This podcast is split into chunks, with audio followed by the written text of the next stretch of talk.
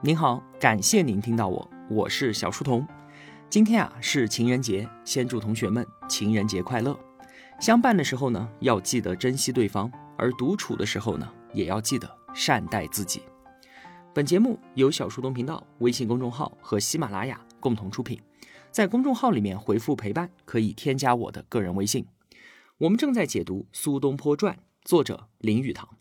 节目当中的部分内容呢，还来自于康震讲苏东坡、熊毅说苏轼以及朱刚教授的苏轼十讲。上期节目啊，我们说到洛蜀党争，因为枯泽不割的学术之辩和免疫法的政见分歧，苏轼呢遭遇到了来自洛党和朔党的围攻，渐渐的就上升到了权力争斗。曾经遭受过淋雨和贬谪之苦的苏轼啊，是不堪其扰，同时呢，他也感到深深的恐惧。于是就请求离朝外任。之后的五年时间里面啊，他先后主政杭州、颍州、扬州和定州。他在杭州拯救西湖，在扬州整治漕运。尽管被不停的调动，但是不管去到哪里，他都尽心竭力的造福一方百姓。苏轼这个人啊，一生为官。只要他在中央，就必然会陷入到政治斗争当中；而只要他去到地方，就立刻能够超越党派之争，抛开政治偏见，完全以百姓的利益出发，为百姓真真切切的做些实事儿。那接下来呢，他就要迎来自己人生当中最后的苦难了。一零九三年，两个相当于苏轼命运守护神的女人相继离世。第一个呢是苏夫人王润之。他这个时候离去啊，正好就躲过了东坡一生当中最为凄苦的时光。苏轼从扬州还朝之后呢，先后担任兵部和礼部尚书，而当时苏夫人啊，还曾经陪同着皇太后一起去祭拜皇陵，享受着他所能享受的一切荣耀。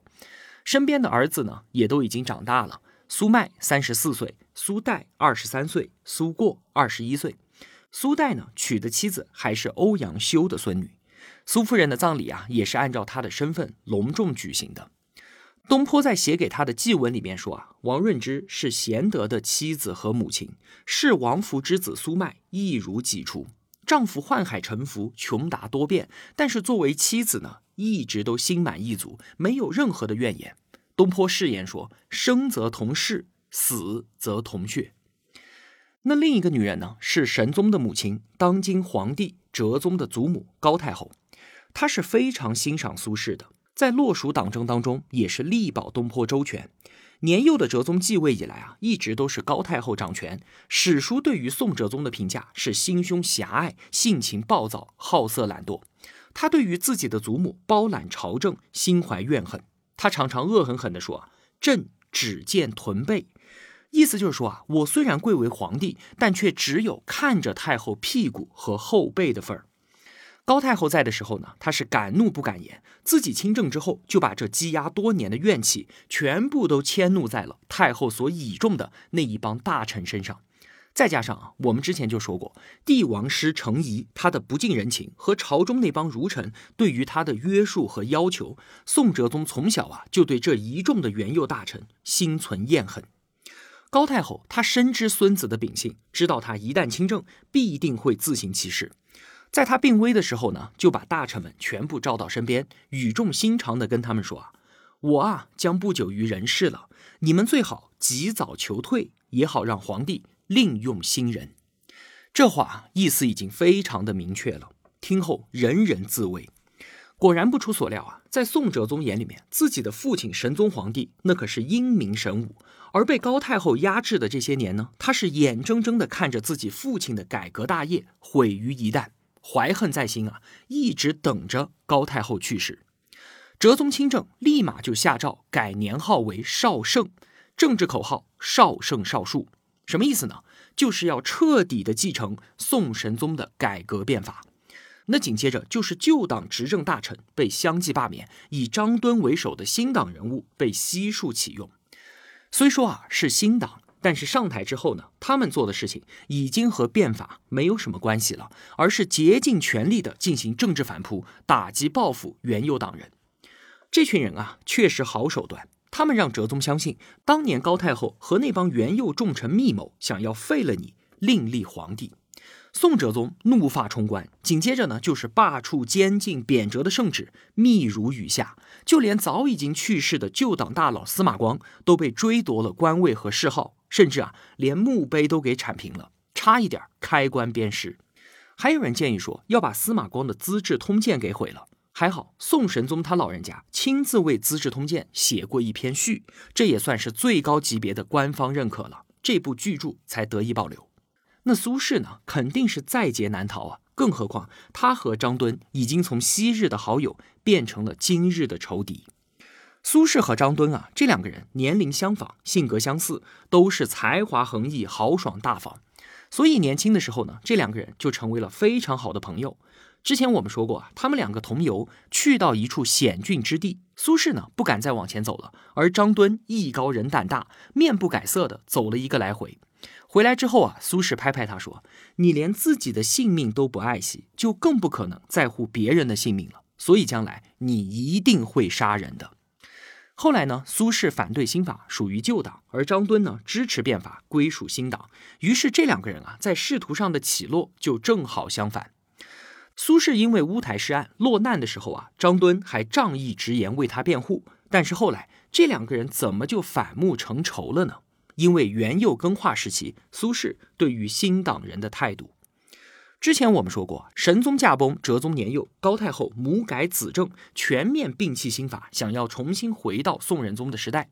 而苏轼呢，对于新法没有一概的反对，他认为要实事求是，不好的我们就改掉，那么好的就应该保留下来，没有必要一棒子全部打死。但是啊，对于新党人物，苏轼曾经是饱受迫害啊，那也是深恶痛绝，不惜余力的打击。他给朝廷的建议是：这些人祸国殃民，罪无可赦。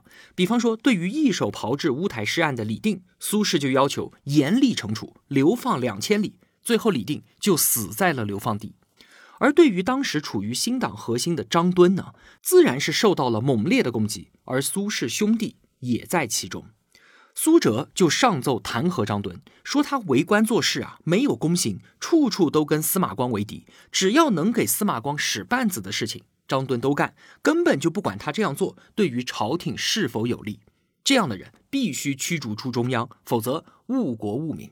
苏辙罗列罪状上奏弹劾的时候啊，苏轼并没有为张敦说情。几天之后呢，张敦就被贬汝州，紧接着又遭到了苏轼的一顿臭骂。怎么回事呢？起因是一个叫做沈起的人，苏轼本来是要骂他的。沈起在王安石执政期间啊，响应时代号召，积极对外作战，结果呢大败而归。苏轼就认为啊，这样的人根本就不能用。说着说着，顺手就摆了张敦一道。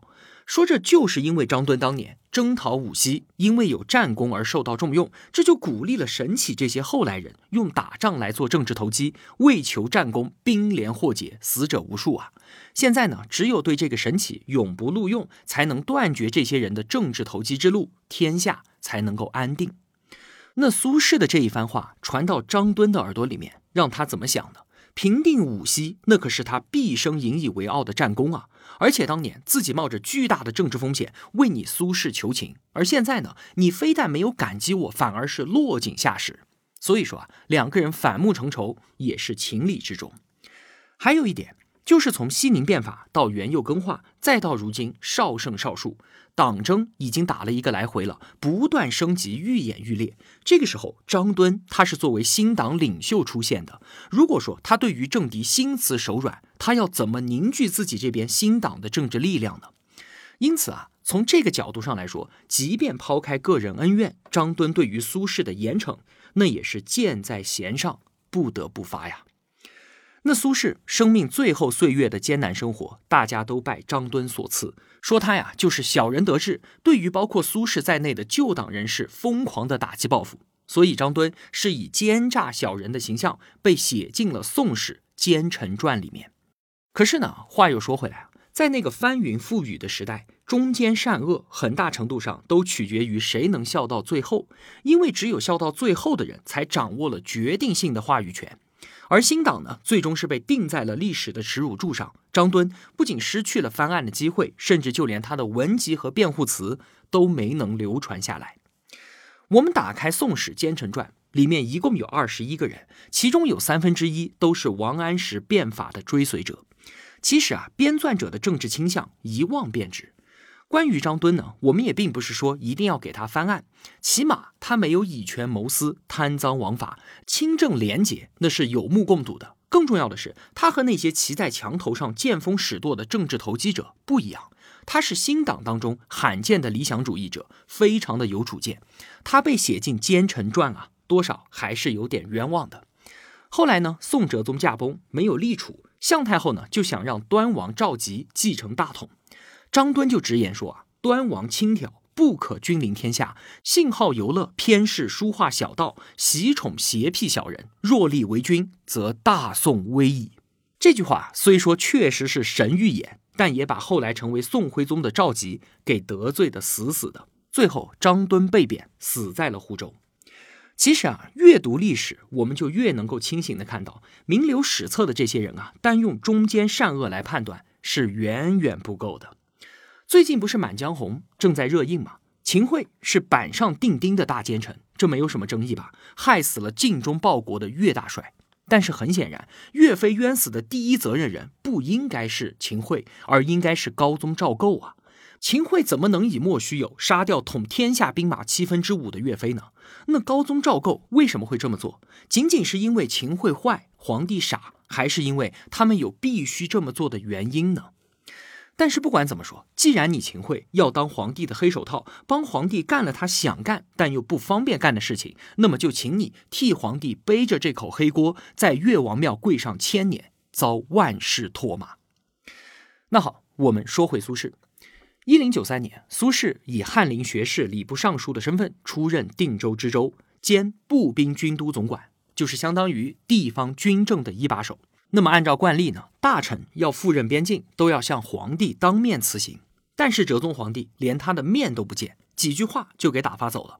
这当然就是一个极其强烈的政治信号了。对于自己这个曾经伴读多年的老师，皇帝是一点好感都没有。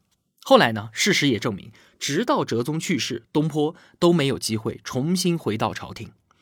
随后呢，新党以苏轼在起草的诏书当中讽刺神宗皇帝为借口，对他开始了一次比一次猛烈的政治打击。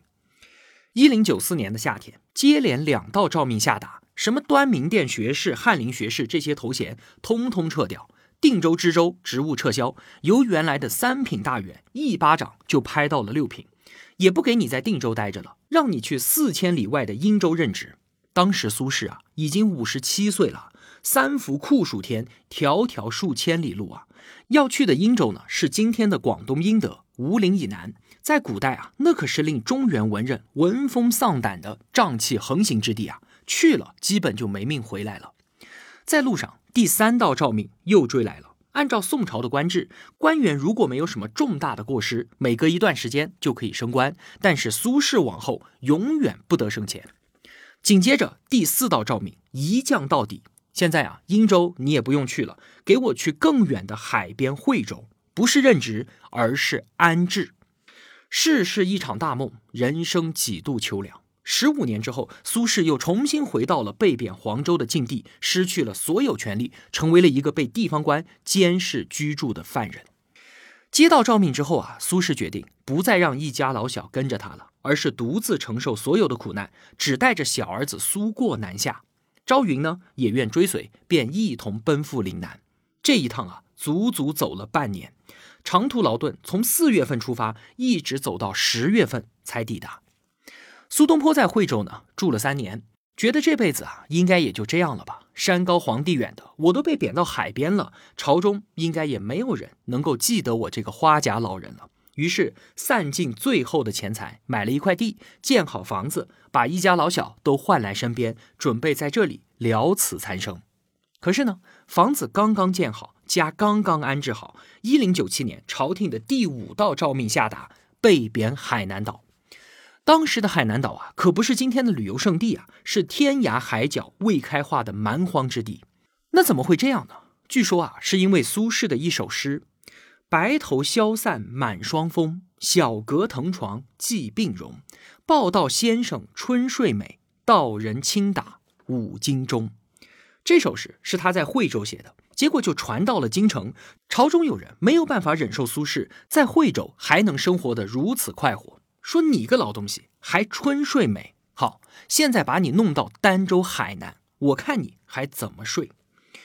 从这五道贬谪诏命啊，我们可以看出政敌有多么的痛恨他，皇帝有多么的厌恶他。这个时候啊，他已经六十岁了，垂老头荒，无复生还之望。他觉得自己没有活着回来的机会了，与家人诀别，跟长子苏迈吩咐了后事。这个时候，朝云也已经患病离世，他和苏过两人一叶扁舟去往海南。那苏东坡是如何度过被贬惠州和儋州的时光的呢？如果说当年被贬黄州还有东山再起的希望，那如今花甲之年被一贬再贬，什么名利生死早就已经置之度外了。他所要寻求的，无非就是如何解脱自己的心灵，超越现实的苦难。话说呢，苏轼在惠州的时候啊，住在嘉佑寺，时常是登山远望。每一次他都主杖疾行，一口气登到山顶。可是有一天呢，刚走到一半，他就觉得十分疲惫了，抬头仰望，忽觉山顶遥不可及，心底泄气，暗自愁苦。可是呢，转念又一想，我爬到山顶又能怎么样呢？能上我就上，不能上我就地休息，甚至转身回去，又有何不可？想到这里，顿时心若挂钩之余，忽得解脱。我们的人生也是如此啊，总是不自觉的画地为牢，在自设的陷阱当中难以自拔。人生并非只能一味的向上攀爬，只要我自己愿意暂停脚步，欣赏沿途风景，这有何不可呢？很多时候就是这样，只要我们换一种思考角度，就能够从盲目荒谬的自我桎梏当中忽得解脱，重获自由。此前重返中原的念头一直萦绕心间，现在他突然觉得，我就在惠州待着，不也挺好吗？大不了就把自己当做惠州当地一个屡考不中的老秀才，就在家乡安度一生。大不了我就把自己当做一个隐退乡里的穷和尚，在间小破庙里面吃糙米。过完这一辈子，此心安处是吾乡。虽然这是东坡给别人的寄语，但却代表着他自己的坦然之态。心安则可随遇而安。那个位高权重的苏轼，又回归成了我们所深深喜爱的潇洒东坡。他开始享受惠州的点滴美好，日啖荔枝三百颗，不辞长作岭南人。当地市井寥落，每天只杀一只羊。他不敢与官员争买羊肉，也确实买不起，就专门买别人都不要的羊脊骨，拿回去之后呢，煮熟了，用米酒泡一泡，撒一点盐，烤一烤，可以啃半天，慢慢享受从骨头缝里面挑出来的一星半点的羊肉。研究出了这个做法，他还专门写信分享给弟弟苏辙，让他也照着做。说羊骨头啊，可好吃了。但唯一的问题呢，就是旁边的狗看着你吃的这么香，它一定非常的不开心。或许啊，苏轼真的是在说狗，也可能他是在笑骂那些打压自己的政敌。那去到儋州呢，生活就更加艰苦了。食无肉，病无药，居无室，出无友，冬无炭，夏无粮泉。刚到海南，那可真是度日如年啊，无处可居。好在地方官呢，让他住在官舍里面。可是没过几天，朝廷就派人把他给撵了出去。帮助他的官员也遭到罢黜。后来呢，父子两人在几十个学生和当地百姓的帮助下，才有了能够遮蔽风雨的茅屋。更要命的是没东西吃啊。粮食全靠内地海运过来，一旦天气不好，船只过不来，就要断粮，那可真叫得米如得珠。没得吃了怎么办呢？苏轼就想办法挖一点芋头来充饥，吃的还挺高兴，说这东西啊，色香味俱全，真是人间美味啊。后来他又发现了烤生蚝，剖开生蚝，淋上酒，用火来烤，从未有过的鲜美，大喜过望。他在家信中跟儿子说：“你可千万不要把这个好东西给宣扬出去，我怕被朝廷里面的人知道了，都跑到海南来跟我抢吃的。”虽然这么说，但是我们当然明白，不管是芋头也好，烤生蚝也好，都是苦中作乐啊。一段时间之后，苏轼消瘦了很多，而当时弟弟苏辙也被贬到了雷州，与他隔海相望，处境呢也跟他相去不远。苏轼写了一首诗，跟弟弟打趣，大概意思是说啊，你看我们两个现在都瘦的戴帽子都往下掉了，再这么瘦下去，就要变成两个清瘦的仙人，驾着黄鹤飞回故乡去了。瘦就瘦吧，只要能够安居而闲适，便是千金难买的福气呀。在海南这苦绝之地，苏轼始终在努力的开解自己。我刚刚来海南的时候啊，始终盼望着离开这座孤岛。后来一想，这方圆九州中华大地，所有人不都是在大海的包围之中吗？不都是生活在一个更大一点的岛屿之上吗？自己啊，就像是一只不慎跌入一片水洼的蚂蚁，自以为落入了大海，慌慌张张的爬上了一片小树叶，心中惶恐，不知飘向何方。可不一会儿，水洼干涸了，小蚂蚁生还之后，向同伴哭诉说：“我差一点啊，就再也见不到你了。”其实呢，在我们人类看来，小蚂蚁何其可笑啊！那同样的道理，我今天被贬儋州，何其不幸，难免暗自伤神。但是从更加广阔的天地宇宙来看，我的自怨自艾，不也就和这小蚂蚁一样的可笑吗？就这样，苏轼在苦难当中一次次的超越，一次次的完成自我拯救。特别值得一提的是啊，他从来都不是一个独善其身的人。这次被贬惠州、被贬儋州，让他远离庙堂，而更加的接近百姓。一个人怎么样才能真正的摆脱孤独与苦难呢？就是需要和人在一起，去关心、帮助周围的人，把自己的命运和周围人捆绑在一起，才能够完成超越。在惠州，作为被贬犯官，他是没有权利的，但是他有一个表兄，叫做陈政府，任广东提刑，就相当于今天的省公安厅长。他就借着这位表兄在位，帮当地百姓解决了很多的困难，像是纳粮问题、交通问题等等的。最大的举动就是张罗了广州自来水工程的建设，解决了全城百姓的饮水问题。当年啊，在黄州的时候，苏轼见到当地的农民使用一种叫做秧马的插秧工具，非常的方便省力，特别的好。于是呢，他就向当地农民介绍这种工具，并由官府出面推广。大大的减轻了农民的劳动强度。岭南那个地方啊，闷热潮湿，疾病横行，而当地又文明不昌，缺医少药。苏轼就频频的给他那些在中原的朋友们写信，让他们多寄一点药材过来，然后呢，施舍给周围的人。无病而多续药，不饮而多酿酒，这种行为看起来很奇怪，其实啊，都是劳己以慰人。用他的话来说，就是病者得药，五味之体轻；饮者困于酒，五味之酣适。盖专以自为也。生病的人得到救治，善饮者能够喝到酒，这让我自己非常的开心。其实这么做啊，也都是为了我自己罢了。你看，别人的幸福已经成为了他自己的幸福。这就是苏轼啊，以超然旷达的出世精神，做着孤忠为民的入世事业。我们常说，穷则独善其身，达则兼济天下。苏轼呢，无论穷达，都努力兼济天下，不以一身福祸，益其忧国之心。在所有的元佑大臣当中，苏轼是被贬最远的一个。但是呢，他把自己被贬海南看作是天启以我为箕子，什么意思呢？据说当年周武王将箕子分封到朝鲜。而箕子呢，就将华夏文明传播到了那个地方，开启当地民治。苏轼就把自己看作是海南岛上的箕子，尽力帮助这片蛮荒之地文明开化。海南岛上农业落后，粮食全靠内地供应。他苦口婆心地劝说当地人开荒种地，重视农业生产，教他们耕种的方法，帮他们引进中原的优良品种。他还以诗书礼乐教授学生，讲学明道，吸引了众多的学子。其中有一个叫做姜唐佐的年轻人前来求学半年之久。临别的时候呢，他请求苏轼赠诗一首。苏轼提笔写道：“沧海何尝断地脉，朱崖从此破天荒。”两句之后，苏轼说：“等你考中进士了，我再为你补齐后面的两句。”姜唐佐没有辜负老师的期望，在一一零九年高中进士。但是这个时候啊，苏轼已经去世八年了。苏辙代笔完成了当年哥哥的承诺：“锦衣不日人争看，始信东坡眼力长。”在苏轼最后的人生时光里面，他始终用自己的行动践行着古代文人兼济天下的品行与操守。而就在这个时候，庙堂之上又发生了一件大事。政局再次突变，已经身处天涯海角的苏东坡又会有什么样的遭遇呢？下期节目我们接着说。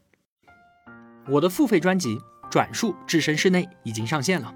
想要读懂中国经济，必须要先读懂中国政府。读完这本书啊，你会深刻的理解三十多年来中国的经济变迁，它的背后逻辑，进而理解我们身边正在发生的一些事情。它能帮我们寻觅到一些机会，争取啊改善一下自己的生活。通过音频下方的海报二维码可以优惠购买，然后用购买的微信登录喜马拉雅收听。感谢支持，我是小书童，我在小书童频道与您不见不散。